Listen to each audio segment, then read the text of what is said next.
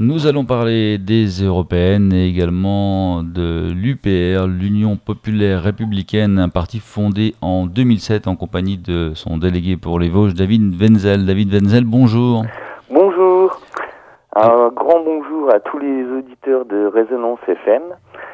Donc, euh, je vais présenter brièvement l'UPR. Donc, comme vous l'avez dit, nous avons créé ce parti, enfin, François Asselineau a créé ce parti le 25 mars 2007 donc c'était le jour euh, du 50e anniversaire du traité de Rome, donc c'est une date euh, assez symbolique pour nous, comme nous euh, proposons de sortir de l'Union européenne, de l'euro et de l'OTAN.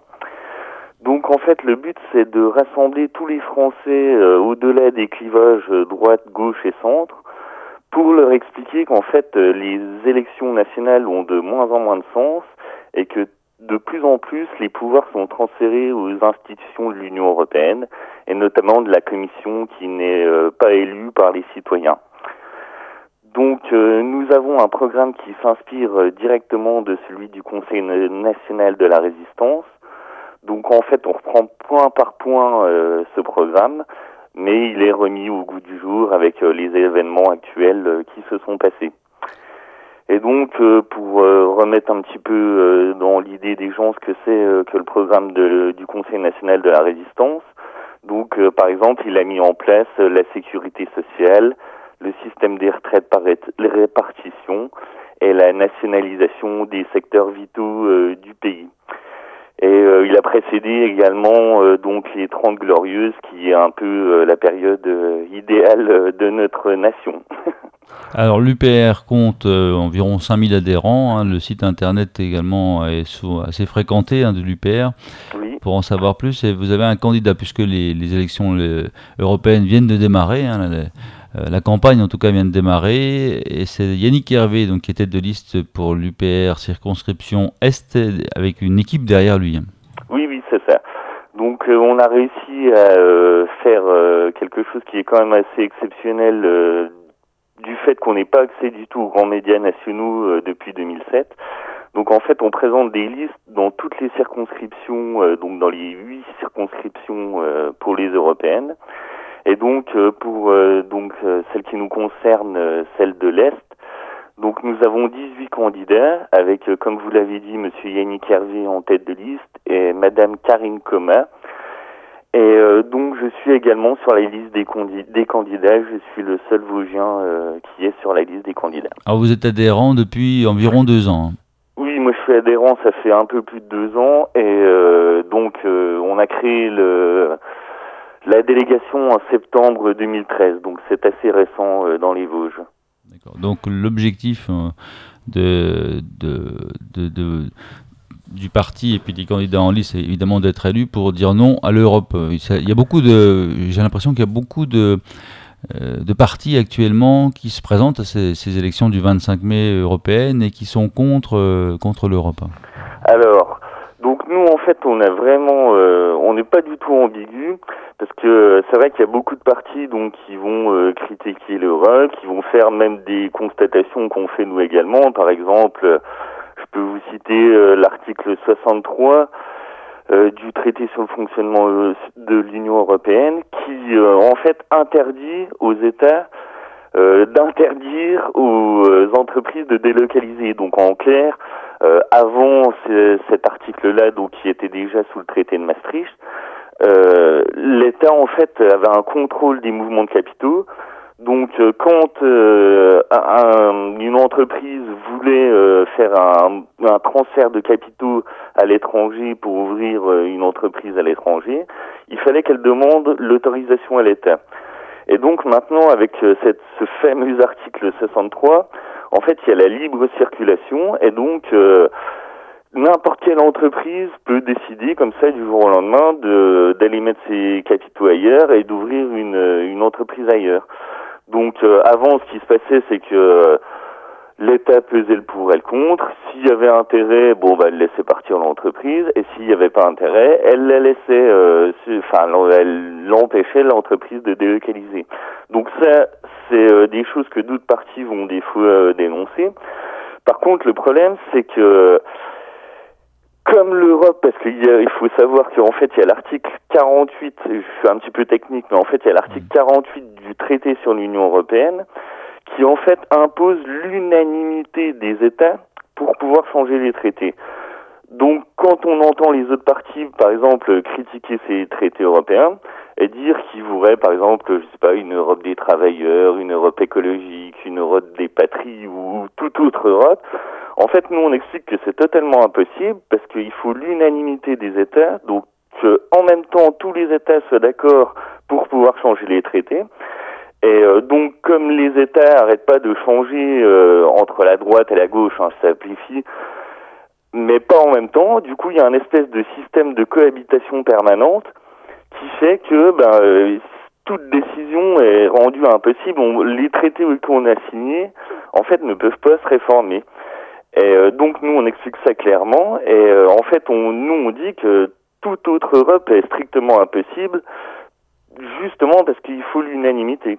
Alors les grands partis politiques disent souvent que c'est la faute à l'Europe, les problèmes qui adviennent à la France, on peut pas grand-chose y faire, mais on peut pas sortir de l'Europe. Et puis en même temps, les électeurs, euh, d'après les derniers sondages, ne s'intéressent pas vraiment à ce scrutin qui est pourtant important dans leur vie de tous les jours. Qu'est-ce qu'on peut leur dire à ces, ces citoyens? Alors, euh, donc vous avez raison, c'est vrai que les gens euh, sont peu intéressés par euh, ces élections. Alors, donc, déjà, il y a une chose qui, je pense, les gens n'ont pas trop conscience, c'est que bah, justement, il y a de plus en plus de lois qui sont décidées directement, notamment à la Commission européenne.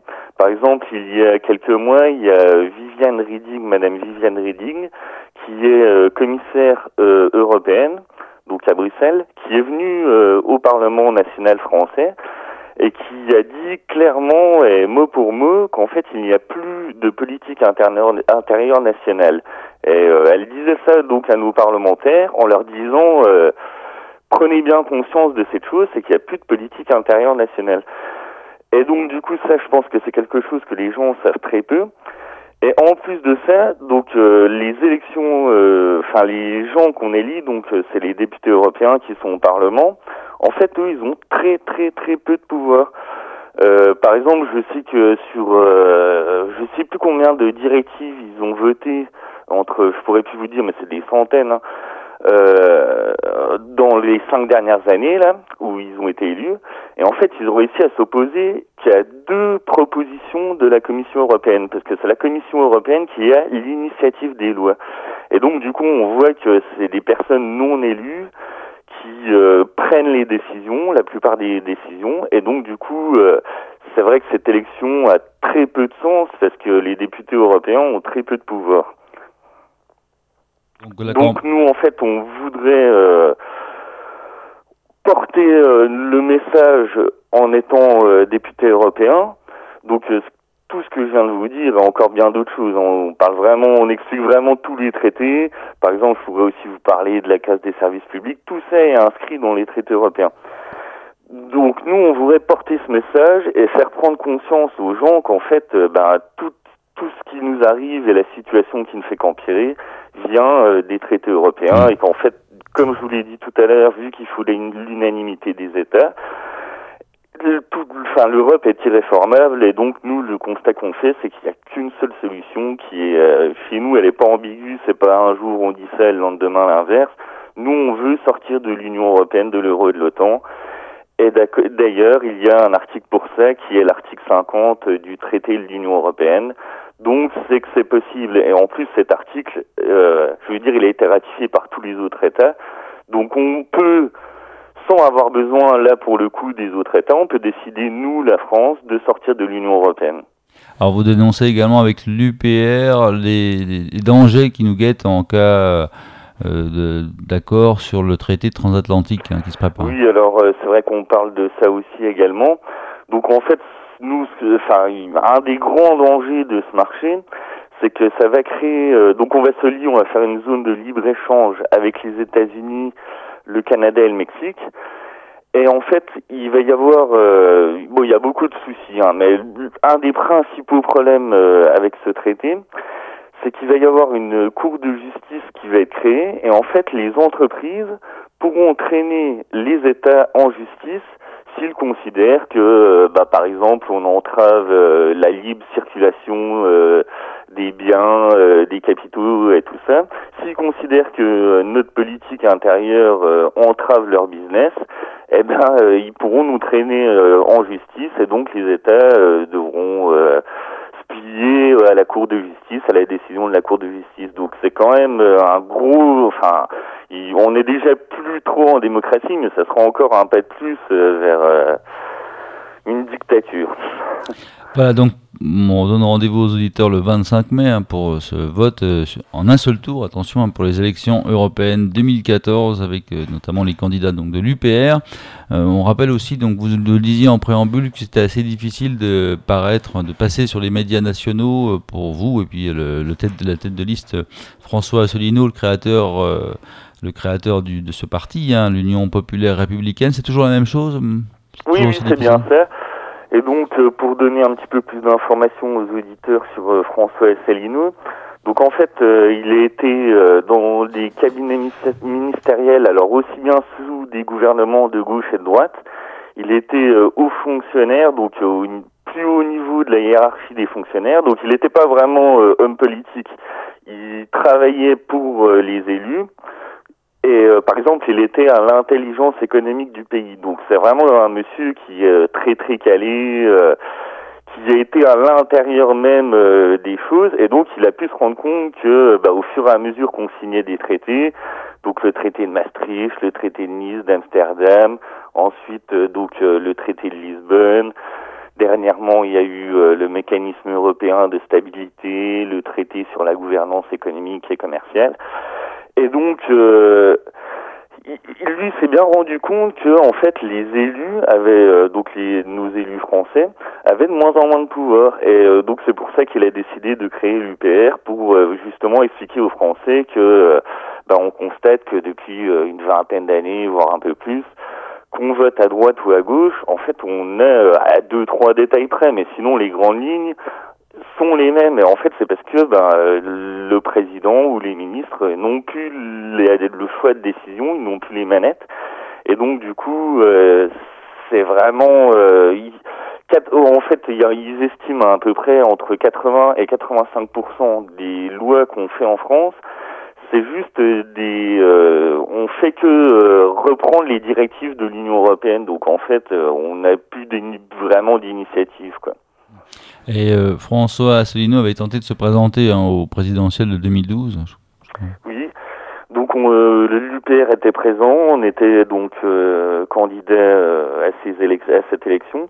Et donc on n'a pas réussi à avoir les signatures, les 500 signatures, justement parce que ben, quand on allait voir les maires, ils nous disaient tiens c'est qui ce monsieur, on le connaît pas, UPR, on n'a jamais entendu parler on vous voit pas la télé, on vous voit pas dans les sondages, on vous entend pas la radio, euh, et du coup, euh, bon, on arrive à passer dans les radios comme la vôtre, et d'ailleurs, je vous remercie encore beaucoup de m'avoir invité, parce que euh, c'est des petits médias qui sont plus indépendants et qui peuvent plus faire leur vrai travail de journaliste, alors que par exemple, bah, tous les grands médias nationaux sont détenus par quelques grands groupes et quand on sait qui se cache derrière ces grands groupes, euh, bah, du coup, on comprend pourquoi nos analyses ne peuvent pas passer. Quoi.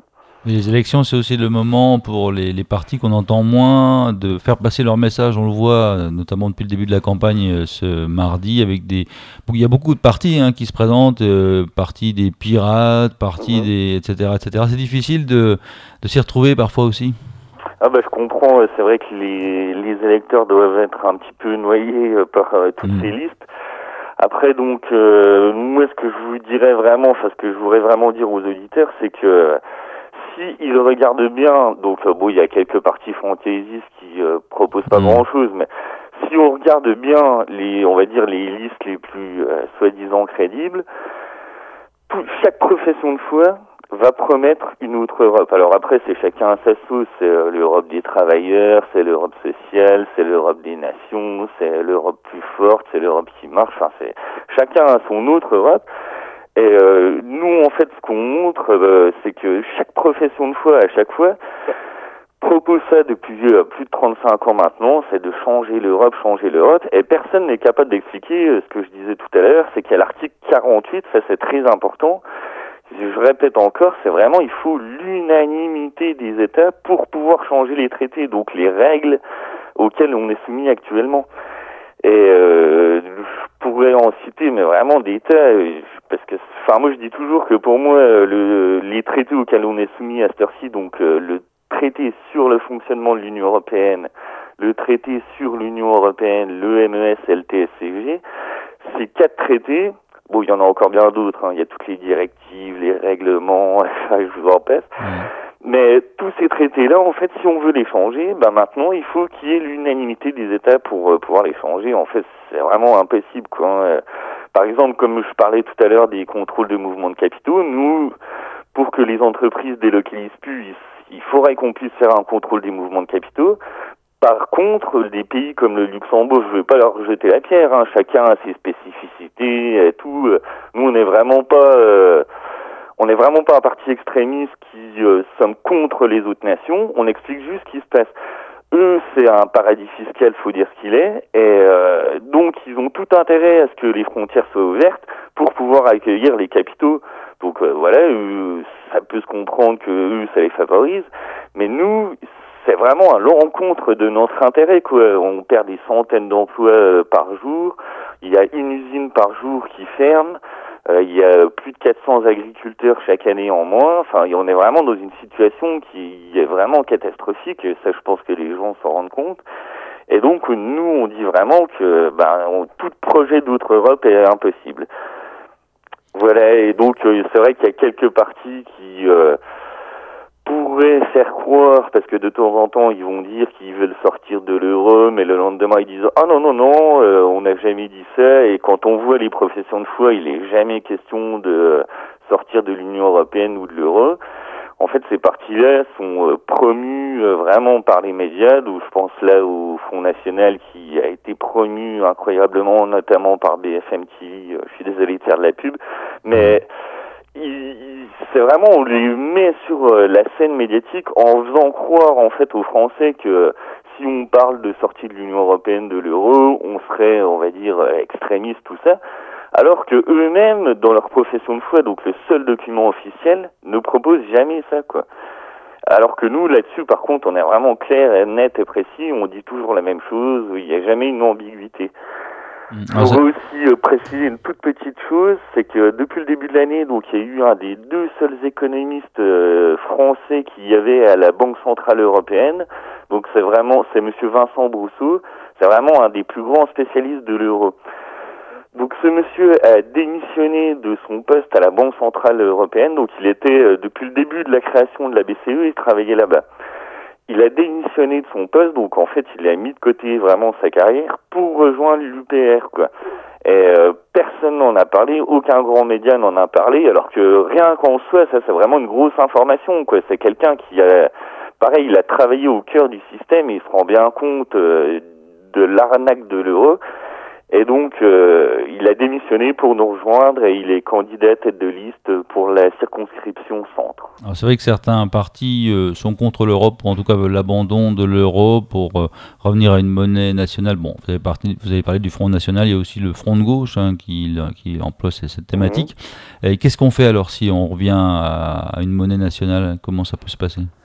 Alors en fait, c'est, on va dire, c'est vraiment assez simple parce que ce qu'il faut savoir en fait, c'est que l'euro, on a tendance à croire que c'est une monnaie unique, mais en fait c'est une monnaie commune. Je vous explique, c'est un petit peu technique, mais je vous explique pour euh, vraiment bien faire comprendre. C'est qu'en fait, chaque banque centrale nationale a été conservée. Ça fait partie du système européen des banques centrales, le SEBC. Donc il y a la Banque centrale européenne et chaque banque centrale nationale. Donc, euh, on, ça, euh, les gens sont, enfin, c'est assez connu c'est que chaque pays emprunte sur les marchés financiers avec des taux d'intérêt. Et ces taux sont différents. Par exemple, euh, le taux de l'Allemagne est euh, différent du taux euh, d'emprunt de la Grèce. Donc ça veut bien dire que, ok, tout le monde a l'euro. Il y a une, on va dire, il y a une, monnaie qui a une conversion de 1 pour 1 pour chaque État, qui a le même nom qui est l'euro. Mais les le comment dire l'emprunt qu'on fait sur les marchés financiers un taux d'intérêt différent. Donc c'est que euh, les marchés financiers ont déjà prévu eux que euh, s'il y a une sortie de l'euro, ben voilà, il, enfin il y aura beaucoup plus de risques que la Grèce ne rembourse pas ses dettes que par rapport à l'Allemagne. Et du coup, ce qui explique la différence de taux d'intérêt. Donc en fait, comme en plus on a conservé nos banques centrales nationales, il est assez simple et ça pourrait vraiment se faire assez rapidement de retrouver une monnaie euh, nationale pour euh, chaque pays. Ça pourrait vraiment assez, se faire assez facilement euh, comparé à, à ce qu'on veut bien nous faire croire généralement quand on entend les économistes qui sont invités depuis des dizaines d'années à la télé, c'est toujours les mêmes c'est les mêmes personnes qui nous avaient promis le plein emploi, enfin le bonheur avec l'euro, euh, des prix plus bas, plus de pouvoir d'achat.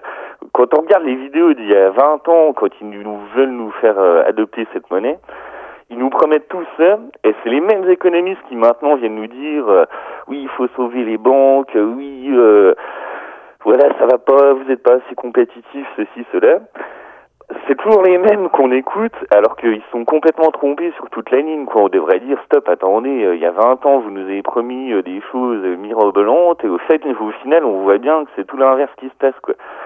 Et c'est toujours les mêmes qu'on voit sur le devant de la scène. Et par exemple, des gens comme Monsieur François Asselineau Vincent Broussou, ou il y en a bien d'autres. Hein. Euh, il y a des économistes comme Jacques Sapir, Philippe Murer, qui mais je vous dis cela, mais je pourrais en citer des listes. Il y a des prix Nobel d'économie. Par exemple, Maurice Allais, le seul prix Nobel d'économie français, qu'on voyait très très peu dans les médias, était contre l'euro. Donc c'est quand même des choses euh, bah, assez importantes. Quoi. Il y a aussi, euh, il y a quelques mois, il y a cinq prix Nobel d'économie euh, donc euh, actuels qui ont conseillé à l'Espagne. Donc par exemple, il y avait, je me souviens, Joseph Stiglitz enfin il y en avait cinq, je me souviens plus exactement les noms, mais il y en avait cinq, qui conseillaient à l'Espagne tous de sortir de l'euro. Donc c'est quand même pas euh, c'est pas les mêmes économistes qu'on voit qui en plus sont financés par des banques, euh, par exemple comme euh, Eli Cohen, euh, qu'on voit constamment dans les médias depuis des dizaines d'années, qui nous disent il faut plus d'Europe, ceci, cela, renforcer l'euro, sauver les banques, faire des plans de sauvetage à 600 milliards, des choses comme ça. Euh, voilà quoi, il y a un moment, il faut leur dire, écoutez, vous vous trompez depuis 20 ans. Euh, il y a des autres personnes qui malheureusement n'ont pas accès aux grands médias nationaux, mais qui eux euh, sont au moins aussi compétents, voire plus, et qui, enfin, pour moi, ils y sont clairement plus, qui eux conseillent des choses différemment, enfin complètement différentes. Quoi, c'est vraiment l'opposé. Donc, est-ce qu'il faudrait pas plutôt donner un petit peu de la parole à ces, ces personnes-là et euh, pouvoir avoir un autre son de cloche euh, pour euh, les Français? Bien pour en savoir plus, on se rend sur votre site, donc le site de l'UPR, upr.fr. Il y aura des rencontres avec les, habitants, des réunions d'ici là Alors nous organisons trois réunions publiques dans les Vosges. Donc il y en a une qui se déroule jeudi à la tour, ce jeudi, hein, donc le jeudi 15, à la Tour de la Liberté à Saint-Dié à 19h. Il y en a une autre vendredi, donc euh, c'est à Neufchâteau à la salle des fêtes à 19h également. Et euh, il y en a une autre samedi 17 mai, donc ce samedi à 15h à la salle Interjeune à Épinal. Et donc euh, l'accès est gratuit, il n'y a pas de souci, donc on fait une petite euh, conférence, on va dire, avec euh, une vidéo projection où on reprend pas mal d'éléments que j'ai déjà cités, mais bien d'autres, et où à la fin on fait un échange, une discussion avec les gens, s'ils ont des questions, tout ça, on n'a pas de problème, on est là pour répondre et euh, tout ce qu'on dit est vraiment factuel. C'est des, on parle pas en fait, on donne pas d'avis personnel, quoi. C'est vraiment, on parle des traités, on, on, donne vraiment que des exemples qui sont vraiment concrets, quoi. On, on est vraiment sur, euh, on est un parti, ce qu'on pourrait appeler un peu un parti légaliste, quoi. On est vraiment euh, basé sur les textes de loi, on explique euh, tous ces textes de loi. Eh bien, merci à vous, David Wenzel, d'avoir été avec nous pour nous ben, parler du parti. Merci beaucoup à vous encore.